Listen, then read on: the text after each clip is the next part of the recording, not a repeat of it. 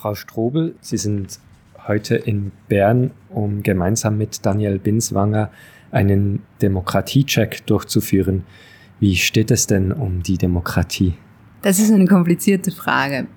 Prinzipiell kann man natürlich sagen, es gibt ähm, ein, ein hohes Maß an, an Zuversicht zur Demokratie und es gibt sehr viele demokratische Kräfte. Das sehen wir in, in ganz Europa, ähm, auch in den USA.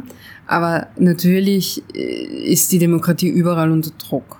Ähm, und das zeigt sich an verschiedenen Indikatoren. Einerseits ähm, ganz offensichtlich natürlich die Wahlergebnisse von extrem rechten, von autoritären Parteien, die mit Demokratie nicht so viel im Hut haben und natürlich ähm, autoritäre Lösungen anstreben. Aber das System, also das Problem geht natürlich tiefer und ist im System selbst auch zu, zu suchen, denn wir sehen natürlich auch, dass jetzt schon über mehrere Jahre bis hin Jahrzehnte das Vertrauen in demokratische Lösungen sinkt. Und hier müssen natürlich alle demokratischen Kräfte ein Interesse daran haben, das wiederherzustellen und für die Demokratie zu werben. Sie haben gesagt, das Problem liegt auch im System selbst. Wo liegen denn die systeminhärenten Probleme? Wir haben jetzt 30 Jahre lang ähm, ein System gesehen, wo eigentlich politisch nur noch ganz kleine Schritte möglich sind. Das, was Colin Crouch vor 27 Jahren mittlerweile als Post-Democracy beschrieben hat. Das heißt, eine Demokratie, die natürlich noch institutionell besteht, aber eigentlich die, die an der Macht sind, die, die haben gar keinen großen Spielraum mehr. Also können nur noch verwalten. Und jetzt, spätestens seit der Covid-Krise, haben wir gesehen, dass eigentlich die Politik zurück ist, große Politik, wo man große Entscheidungen treffen kann und, und wirklich so über Nacht eigentlich ähm, viel bewegen kann. Und das eröffnet natürlich jetzt wieder neue Möglichkeitsräume für autoritäre Lösungen, aber eben auch für viel demokratischere Lösungen, als wir es in den letzten 30 Jahren gesehen haben. Und ähm, man darf nicht wieder zurückfallen in die Idee, dass quasi Politik nur so zum Verwalten da ist und jeder und jeder auf sich selbst schauen muss, ähm, wie sie weiterkommt, sondern wir leben in einer Gesellschaft, wir haben einen demokratischen Staat, einen demokratischen Rechtsstaat und so muss man einfach eine kollektive, eine gemeinsame Lösung finden für die großen Probleme, die es ja zuhauf gibt. Vor zwei Jahren beschrieben Sie in Ihrem Buch ein Phänomen, das Sie radikalisierten Konservatismus nennen. Der radikalisierte Konservatismus bezeichnet den Umbau großer konservativer Parteien nach undemokratischen Strukturen und die Übernahme rechtspopulistischer Strategien und Rhetorik. In der Schweiz politisiert die wählerinnenstärkste Partei die SVP seit Jahren mit populistischen Mitteln und am rechten Rand.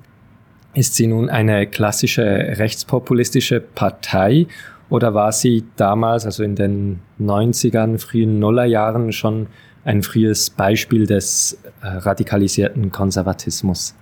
Die SVP hat tatsächlich so eine besondere Stellung in diesem ganzen, auch europäischen ähm, Parteiensystem. Denn einerseits ist sie eine Vorreiterpartei oder quasi Blaupausenpartei für ähm, den Rechtspopulismus, diesen Rechtspopulismus, den wir seit Ende der 80er Jahre, Anfang der 90er Jahre gesehen haben, der vor allem in Österreich mit Haider, in äh, der Schweiz mit, mit Blocher und in Frankreich mit ähm, Le Pen, also damals noch Vater Le Pen, äh, und auch in Italien natürlich mit Berlusconi ähm, gesehen haben. Ja, das heißt, da gab es so eine Achse von Wien bis Paris, ähm, wo, wo so eine neue Art quasi ähm, re extrem rechter äh, Agitation sichtbar geworden ist. Nur ist es äh, doch so, dass wenn man jetzt den, den damaligen Front National oder die FPÖ nimmt, dann sind es Parteien, die tatsächlich aus der extremen Rechten noch historisch erwachsen sind. Bei der SVP ist es eben nicht so, sondern da haben wir eigentlich eine Partei, die damals eigentlich schon quasi aus dem Konservatismus ähm, diesen Rechtspopulismus übernommen hat. Das heißt, sie ist eigentlich ähm, ein Beispiel für beides, für diesen klassischen europäischen Rechtspopulismus und ähm, eigentlich schon ein sehr frühes Beispiel dafür, dass ähm, konservative Parteien, wenn der Platz da ist und wenn die, die, die, der strategische Raum da ist, ähm, sich nach rechts äh, wandeln. Wir haben das natürlich in Ungarn dann auch ein bisschen später auch gesehen, aber auch die Fidesz in Ungarn ähm, ist jetzt sicher schon seit 10, 12, 15 Jahren ähm, in, in diesem Transformationsprozess drinnen. Das heißt, so ist es natürlich bei sozialen und politischen Phänomenen, man kann keinen klaren Cut machen und sagen, so, da, ab da ist es jetzt passiert, äh, sondern es gibt immer die, äh, die Parteien, die Gruppen, die den Weg weisen. Und da gehört die SVP ähm, sicher als sehr frühes Beispiel mit dazu.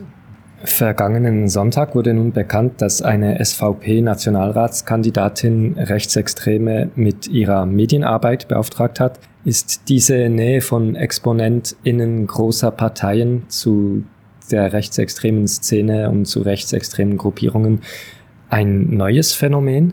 Es ist kein neues Phänomen, aber die Offenheit ähm, und die die, die Sorglosigkeit, möchte man schon sagen, ähm, mit der das passiert, das ist schon besorgniserregend. Also wir sehen das auch mit der AfD in, in Deutschland, ähm, dass es jedoch eine sehr große Nähe auch zu, zur identitären Bewegung gibt. Ähm, in, in Österreich auch. Da gibt es die identitäre Bewegung nicht mehr in dem Ausmaß, aber ähm, die Überbleibsel ähm, sind doch sehr, sehr stark in das Umfeld der FPÖ eingebunden und dass man sich dafür nicht mehr schämt oder dass man nicht mehr versucht, das äh, quasi äh, ganz unter dem Deckel zu halten, das zeigt auch ein neues Selbstbewusstsein, mit der die Nähe da wirklich den quasi außerparlamentarischen Rechtsextremismus gesucht wird.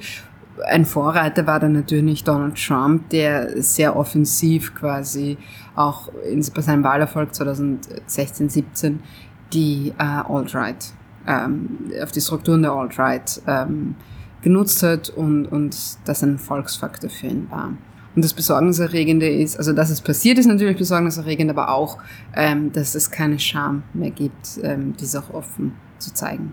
Nun haben wir gesehen, dass die SVP äh, ein bisschen ein Spezialfall ist. Gibt es in der Schweiz noch andere Beispiele, wo sich dieser radikalisierte Konservatismus beobachten lässt?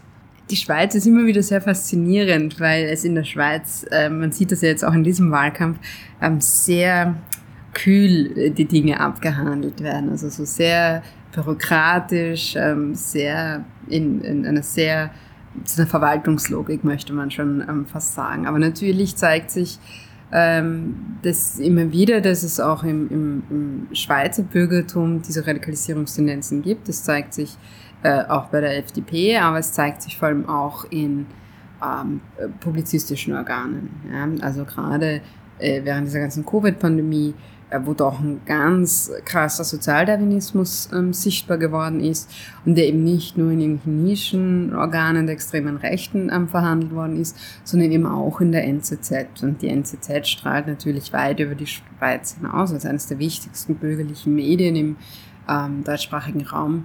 Und da ähm, war am Höhepunkt der Pandemie schon ein, eine klare ähm, sozialdarwinistische, radikalisierte Logik zu erkennen. Und so sieht man auch, wie das korrespondiert. Es sind eben nicht nur die Parteien, sondern es ist das gesamte bürgerliche Umfeld, das in der Krise oder ein Teil ähm, des Bürgertums, das in der Krise äh, klar nach rechts abrutscht. Das wäre eigentlich auch ein Beispiel, das ich glaube, Sie nennen es im Buch äh, rohe Bürgerlichkeit. Genau, also das ist die soziale Basis. Rohe Bürgerlichkeit ist ein Konzept, das Wilhelm Heidmeier, der große deutsche Sozialwissenschaftler, ähm, äh, konzipiert hat, wo es eben darum geht, dass ähm, diese, dieser radikalisierte Konservatismus, der hat eben auch eine soziale Basis. Und das ist eine Form von Rohheit, die dem Bürgertum eigen ist, die sich hinter einer glatten Stilfassade versteckt, quasi wo Manierlichkeit und eine gewisse Etikette eine Rolle spielen, aber quasi dahinter ähm, ganz radikale Rhetoriken der Abwertung. Und diese Abwertung geht einerseits auf einer kulturellen Ebene, klassisch rechtspopulistisch gegen die anderen, also Ausländer äh, und aber auch sozial ganz klar nach unten, also die faulen Arbeitslosen, ähm, die uns nur ausnehmen und uns auf der Tasche legen, die Kranken, die wir jetzt nicht durchfüttern können in der Pandemie und so weiter. Ähm, das ist schon eine sehr spezifische Form von bürgerlicher Rohheit. In Ihrem Buch argumentieren Sie, man könne mit dem radikalisierten Konservatismus keine gemeinsame Sachpolitik betreiben.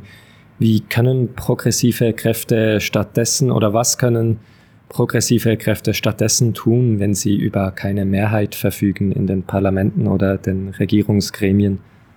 ein bisschen einfache Antwort auf das alles wäre Mehrheiten suchen äh, und um Mehrheiten kämpfen. Und ich glaube, ähm, dass es sehr wichtig ist und dass diese quasi diese neue Politisierung, dieses es ist wieder Politik ist wieder groß und Politik ähm, kann auch wieder große Sachen lösen, ähm, dass man sich hier nicht im Klein-Klein ähm, verheddert, sondern dass man auch klar macht, ähm, es geht nicht so weiter, wie es bis jetzt war, sondern es gibt eine Zukunft, die ist unklar und es kann jetzt in alle möglichen Richtungen gehen. Und das ist die Aufgabe von progressiven Kräften, von linken Kräften, zu zeigen, wie diese Zukunft aussehen kann. Ähm, und Wahlen sind natürlich wichtig, das verstehe ich für Parteien, aber viel wichtiger ist vorher, um eine Mehrheit in der Gesellschaft zu kämpfen, auf demokratischem Wege. Und klarzumachen, wie wollen wir in Zukunft leben, wie wollen wir arbeiten, wie wollen wir wohnen, wie wollen wir mobil sein, wie wollen wir unsere Lebenszeit verbringen ähm, ist das die beste aller Welten, in der wir leben? Äh, ist es nicht völlig absurd, dass wir 40 Minuten mit dem Auto in eine Richtung fahren, acht Stunden in einem Büro sind, 40 Minuten wieder zurückfahren äh, und dann vielleicht noch eine, eineinhalb Stunden oder zwei Stunden mit unserer Familie verbringen können. Geht das nicht auch anders? Äh, und ich glaube, das sind die Fragen, die man aufwerfen muss und sich gar nicht so sehr eben orientieren einen Kompromiss zu finden, weder mit der extremen Rechten noch mit dem radikalisierten Konservatismus, weil dann verheddert man sich, ähm, sondern wieder die großen Fragen der Zukunft auch groß aufmachen und dann ähm, um Mehrheiten zu werben. Also mit Gramsci gesprochen, man muss die kulturelle Hegemonie wieder erlangen. Genau das. Also war ja ein sehr kluger Kopf, Antonio Gramsci. Und es, er hat ganz richtig erkannt, dass die Politik quasi der, der Stimmung in der Gesellschaft ja, und nicht nur Stimmung, auch der Praxis, auch das, was ist ein Konsens, was ist logisch, was ist eine Selbstverständlichkeit, dem folgt. Nicht umgekehrt, weil das wäre ein autoritärer Zugang zu sagen, ich verordne von oben und jetzt muss jeder so denken, wie ich das möchte. Also man muss schon auf demokratischem Wege ähm, darum werben. Und als, als linke Kraft, als progressive Kraft möchte man ja das Beste für Menschen selbst. Ja, man möchte ja, dass Menschen all ihre Fähigkeiten, all ihre, ihre äh, Leidenschaften, das alles so ausleben können, dass sie äh, auch das beste ähm, Leben haben, was möglich ist für sie und dass sie eben nicht nur Mittel zum Zweck ist, sondern dass der Mensch der Zweck an sich ist. Und ich glaube, das ähm, ist, ist wichtig, das auch wieder zu verwirklichen weil das einfach verloren gegangen ist ähm, in den letzten Jahrzehnten. Und wir müssen nicht im ständigen Wettbewerb miteinander sein, sondern wir, wir können auch mal einfach ein schönes Leben haben. Ähm, und zwar für alle und nicht nur für ein paar. Und genau, das, das glaube ich wäre wichtig. Sie beschreiben im Buch auch, wie die radikalisierten Konservativen mit Kulturkampfrhetorik ein Wir gegen die anderen Gefühl schüren und somit die Polarisierung auch vorantreiben. Im aktuellen Wahlkampf scheinen dafür besonders queere Menschen herhalten zu müssen. Können Sie uns anhand dieses Beispiels vielleicht den Wirkmechanismus dieser Kulturkampfrhetorik genauer erklären? Diese Angriffe, die gegen queere Personen, vor allem gegen Transpersonen ähm, im Moment gefahren werden, das Bittere ist, man hat das kommen sehen können aus Europa, weil das tatsächlich etwas ist, was in den USA begonnen hat. Das geht oft in verschiedene Richtungen. Also aus den USA wird auch etwas übernommen, was in Europa gestartet hat. Diesmal hat es tatsächlich in den USA begonnen. Ähm, und man sieht das sehr gut, dass das, was vor 20 Jahren gegen ähm, Schwule und Lesben, vor allem gegen schwule Männer, ähm, verwendet worden ist, äh, jetzt gegen Transpersonen verwendet wird. Das heißt, ähm, jetzt, wo es eine sehr hohe Akzeptanz in der Bevölkerung gibt für Lesben und Schwule, sucht man sich die nächste Gruppe und rattert eigentlich dasselbe Programm wieder ab. Ja? Also die werden zu einer Gefahr, die werden hypersexualisiert, so als, als würden diese Menschen die ganze Zeit nur an Sex denken. Ähm, Pädophilie wird hineingebracht. Ähm, es wird so getan, als würden diese Menschen, ja, die immer als anders äh, gesehen werden, also auch, die haben auch nur diese eine Identität und, und sind nicht auch noch Töchter und Söhne und äh, arbeitende Menschen und was auch immer, ja, Fans von irgendeinem Sportsteam, sondern die sind ähm, nur diese Identität und die wollen sie anderen aufoktroyieren. Und das ist natürlich absurd, weil es hier um einfach ganz basale Rechte geht. Also wie können verschiedene Minderheiten so existieren, dass sie auch ohne Angst existieren können, dass sie ähm, Rechte haben, dass sie irgendwie den Zugang auch zu, zu Gesundheitssystemen bekommen, so wie sie das brauchen. Ähm, und das wird so getan, als wäre das, sind das unerhörte Forderungen. Ja? Und das haben wir schon äh, gesehen ähm, bei schwulen Männern, vor allem äh, bei der AIDS-Epidemie, ähm, äh, wo man das gar nicht behandeln wollte, weil man gesagt hat, sie sind selbst schuld und dann ist es vielleicht auch noch Gottes Strafe. Und jetzt geht es wieder darum, äh, vor allem in den USA sieht man, dass dann nach und nach auch der Zugang zum Gesundheitssystem gekappt wird. Und da sieht man, dass dieser Kulturkampf auch einfach ganz krasse materielle Auswirkungen hat. Das heißt, es wird diskutiert auf einer völligen e, faktenfreien Ebene, ja, wo man auch mit Fakten gar nicht mehr weiterkommt, aber die Auswirkungen sind real. Ähm, und das wird dann auch vermischt mit ganz viel anderem. Also vor allem in Europa hat man das sehr stark anhand von Drag Queen äh, Lesungen, Märchenstunde für Kinder gesehen, ähm, was jetzt mal per se gar nichts mit Transpersonen zu tun hat, aber es wurde natürlich vermischt. Ähm, und ich bin so alt, ich bin noch aufgewachsen im deutschen Frühstücksfernsehen, war Olivia Jones und das war null kontrovers damals vor 20 Jahren. Ähm, und es war eine Drag Queen, die quasi zur Familie, also zur Fernsehfamilie gehört hat. Und jetzt auf einmal ist, wird das alles problematisiert. Das heißt, man sieht auch, wie die Normalität, ähm, die ganz lange existiert hat, jetzt verschoben wird, ähm, weil man sich einfach eine Gruppe sucht, die man jetzt als diese anderen und als diese problematischen, als diese gefährlichen äh, framen kann.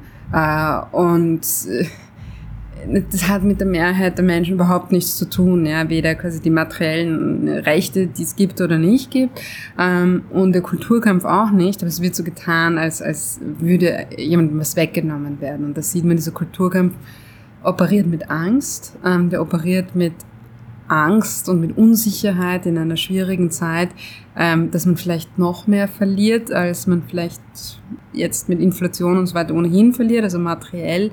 Ähm, und ähm, nimmt dafür eine Gruppe her, die sich am wenigsten wehren kann. Ähm, und das sind im Moment Transpersonen. Wir haben es, wie gesagt, auch schon mit Schwulen und Lesben gesehen. Ist auch ethnisiert haben wir das schon gesehen. Also es gibt eine ganze Reihe. Und deswegen, ähm, alle, die glauben, es geht sie nichts an, ja, ja, mag so sein, aber man weiß nicht, wer die Nächsten, die Übernächsten und dann die Dritten sind, ähm, alle, alle sind da gemeint und niemand ist sicher vor diesem Kulturkampf.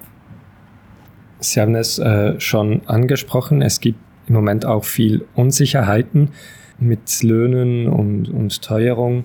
Lange schien es so, dass die Rechte mit ihren Themen die Debatte bestimmen kann. Themen wie eben Diversität, Feminismus, Inklusion oder Migration wurden in den Medien sehr kontrovers diskutiert. Jüngst zeigte eine Studie der SAG hingegen, dass diese Themen bei den meisten Menschen gar nicht zu den drängendsten Sorgen gehören. Und auch in letzter Zeit, jetzt auch im Wahlkampf, scheinen stagnierende Löhne, die Teuerung und zum Beispiel sehr aktuell steigende Krankenkassenprämien, ja, die scheinen im Wahlkampf viel präsenter Scheitert die Strategie der RechtspopulistInnen an der Lebensrealität der WählerInnen? Sie müsste scheitern an der Lebensrealität ähm, der Wählerinnen und, und, an allen Personen in der Gesellschaft, ähm, weil die materiellen Nöte ja so drängend werden. Es gibt dann aber dieses Paradoxon, dass die materiellen Nöte so drängend werden und eigentlich quasi völlig präsent sind für die meisten Menschen. Aber wenn es keine Hoffnung gibt, wenn man nicht glaubt, dass das lösbar ist, ja? dass es möglich ist, äh, dass eine, eine Regierung und das einen Unterschied macht, wen ich wähle, ähm, dass das lösbar ist, dann ist es verdrängend, aber wird abgelöst dann durch etwas, wo es eine unmittelbare ähm, Befriedigung von irgendetwas gibt. Ja, das ist irgendetwas eine psychologische Befriedigung, wenn ich sage, okay, das ist irgendwie unmöglich zu lösen. Das ist wie eine Naturkatastrophe, die ist jetzt da. Ähm, und da gibt es gar keinen politischen Hebel, dass man das beenden kann. Aber immerhin bin ich besser als die, weil ich bin Schweizer, ich bin ein Mann, ich bin äh, heterosexuell, ich bin weiß, also was auch immer dann quasi, welcher Trigger da ähm, genutzt wird. Äh, und dann ist das so eine Ersatzbefriedigung, ähm, die da ähm, gezogen wird. Ja? Und dann, dann verlagert sich das auf eine Kulturkampfebene, die einfach ohne Fakten operiert, die ohne eine reale Wirklichkeit ähm, operiert, weil man in dieser faktenfreien Wirklichkeit besser ist, zumindest besser als die anderen. Und das ähm, ist immerhin etwas. Äh, und in dem darf man sich eben nicht, nicht verlaufen, sondern es muss klar sein und es muss möglich sein, ähm, diese Probleme demokratisch zu lösen. Es darf nicht sein, dass man sagt, ja, so ist es jetzt und der Markt ist ein Naturgesetz und Kapitalismus ist ein Naturgesetz und wir opfern lieber quasi unsere demokratische Gesellschaft, ähm, bevor wir diese, in diese Marktmechanismen eingreifen.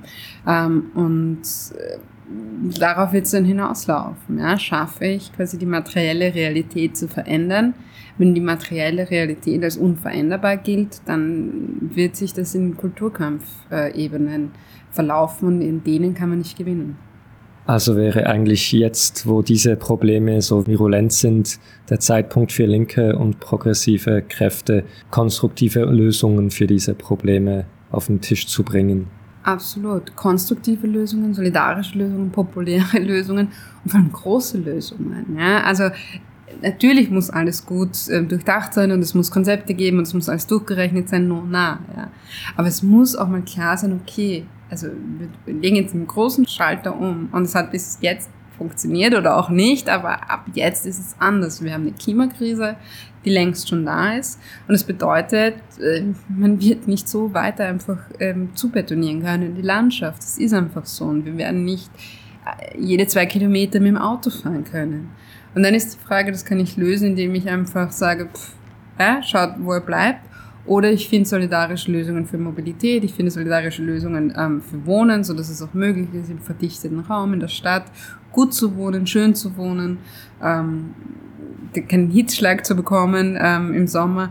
Äh, und wenn man das mal aufmacht, ähm, die Leute wissen doch selbst, wie sie leben wollen. Und niemand wird sagen, ich finde es toll, wenn ich auf, auf 40 Quadratmeter lebe und dafür 1000 oder noch mehr Franken zahle in, in äh, Zürich, das ist mein Lebenstraum. Das wird doch niemand sagen. Ja? Und da muss man schauen, wie man, äh, so wie sich Menschen wünschen zu leben, wie, wie man das mit der Realität vereinigen kann. Und dann brauche ich mich gar nicht orientieren an der extremen Rechten, sondern orientiere mich an den direkten Bedürfnissen der Mehrheit der Menschen.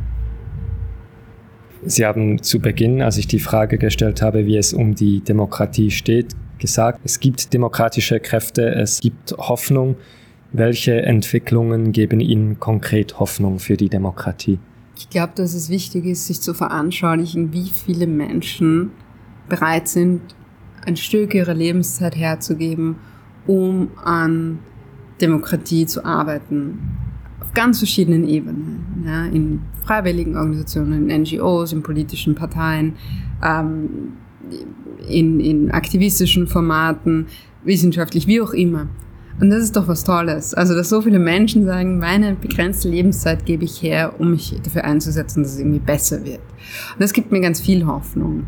Ähm, wenn ich die junge Klimaschutzbewegung sehe, wo junge Menschen sich sehr stark eben einsetzen dafür, dass diese Klimakrise bewältigt wird, ähm, aber auch ähm, überall, wo eine demokratische Gemeinschaft hergestellt wird. Also ganz vereinfacht gesagt, wenn ich sehe, dass es Freiwillige gibt in Fußballvereinen, die äh, Kindern Fußballspielen beibringen. Ja, das mag jetzt was ganz unpolitisches sein, aber das ist doch auch ein Zeichen von, wir sind hier gemeinsam und wir tun was füreinander und nicht in Konkurrenz zueinander, ähm, sondern wir, wir sind hier gemeinsam und nicht jeder für sich. Und ich glaube, diese, dieses Herstellen von demokratischen Gemeinschaften, weil als absolute Basis passiert ganz oft und ist etwas, was man unbedingt erhalten muss und im nächsten Schritt ähm, diese demokratischen Gemeinschaften dafür nutzen, Veränderung, solidarische Veränderung herzustellen. Und es passiert so viel auf der Welt, ähm, dass man nur Hoffnung haben kann. Und wenn es Zweckoptimismus ist, dann ist es Zweckoptimismus, aber äh, Fatalismus, ähm, bringt uns nicht weiter in der jetzigen Situation. Fatalismus ist nichts für schlechte Zeiten, das kann man sich in guten Zeiten leisten. Ähm, aber jetzt äh, geht es darum, die, die Zukunft sichtbar zu machen. Und das machen viele Leute und das ist gut so.